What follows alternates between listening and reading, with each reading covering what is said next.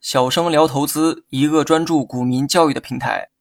今天我们主要讲的内容是根据消息面判断卖出时机。中国股市中，消息面的影响非常大，大盘及个股的暴涨与暴跌，大多是由利空与利好消息造成的。因此，要求短线投资者对市场在不同情况下的利空与利好消息所带来的影响有所了解，以采取不同的应对措施，捕捉短线卖出的时机。在这里，我们需要分四种情况讨论。首先，第一点，当市场处在上升趋势末期，出现利好消息。因为股价经过长期的上升，主力机构已经有了很大的账面利润，此时往往会借助利好消息出货。因此，短线投资者在市场处于上升趋势末期时，出现利好消息的时候，应该逢高出货。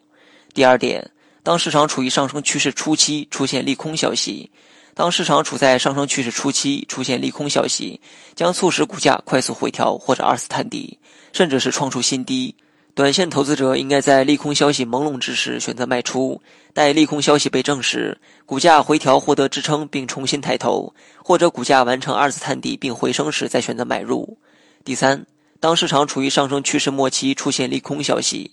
推动中国股市走出大行情的动力，主要来源于一些资金实力雄厚的机构大户。但这些机构入市的资金有一些是经不起审核的。每当各机构资金入市的消息一传出，一些资金来源经不起审核的机构便会不惜成本的清仓出局。而当股市过于狂热的时候，管理层往往也会出面干预。当这些利空消息传出之时，股市的上升行情便到了尽头。因此，当市场处于上升趋势末期，出现利空消息的时候，短线投资者应该及早离场。